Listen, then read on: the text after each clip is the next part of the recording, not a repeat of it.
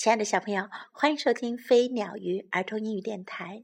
Welcome to Flying Bird and Fish Kids English on Air. This is Jessie. 今天是新年的前一个晚上，Jessie 老师教你唱一首新年快乐的歌吧。这首歌很多小朋友一定已经很熟悉了，不过光会听可不行，一定要学会唱哦。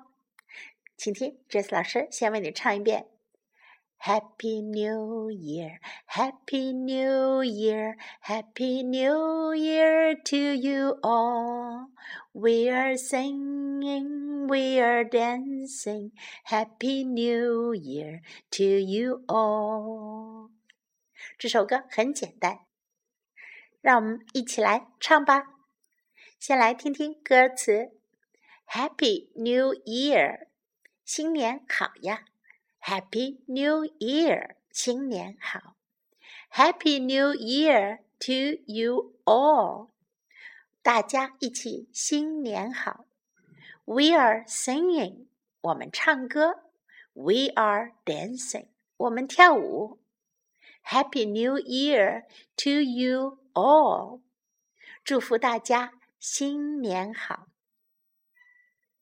现在我们一起来唱吧。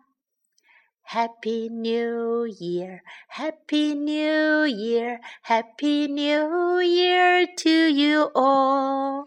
We are singing, we are dancing, Happy New Year to you all.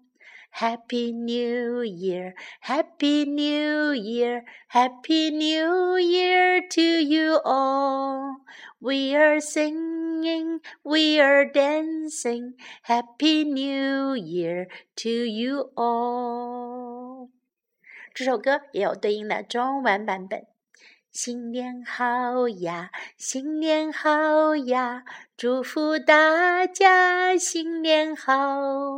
我们唱歌，我们跳舞，祝福大家新年好。